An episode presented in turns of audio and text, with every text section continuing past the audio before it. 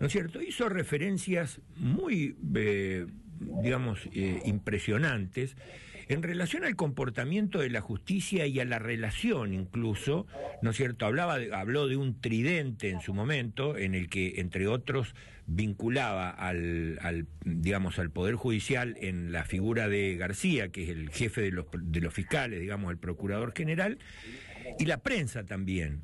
Eh, eh, ¿A usted lo, le, le, remite algo, digamos, esta, esta causa respecto de esa acusación puntual que hizo el presidente del Superior Tribunal? En, ¿Ve alguna relación, digamos?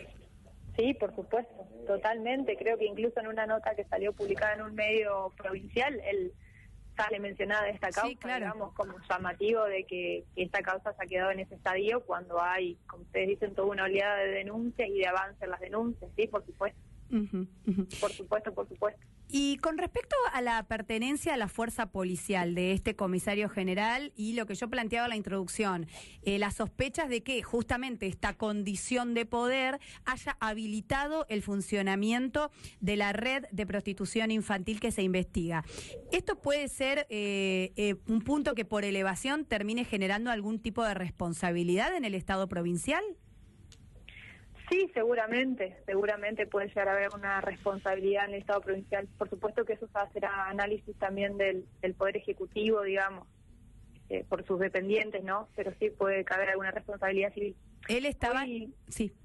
Eh, hoy, digamos, nosotros estamos muy enfocados en la parte penal y que esta causa Mm. avance después de tantos años, como ustedes decían. Sí. Pero délo por de contado de que después de esta causa va a avanzar en el plano civil con alguna acción de daños y perjuicios, por supuesto. Por supuesto, bien.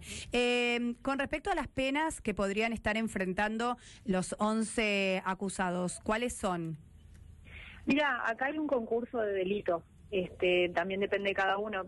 Van a ser un poco diferentes las penas este, del grupo familiar materno por, por el vínculo que hay, Sí. digamos, la grabación por el vínculo y demás con el resto del grupo. Pero las penas, digamos, y los delitos de los que estamos hablando son abuso sexual con acceso carnal, abuso sexual agravado por el vínculo, por la confianza, por la edad de los niños, Corrupción de menores. corrupción de menores, prostitución, digamos. Sí, son varios los delitos que están incluso ¿Y en cuáles son las penas mínimas y máximas para estos casos?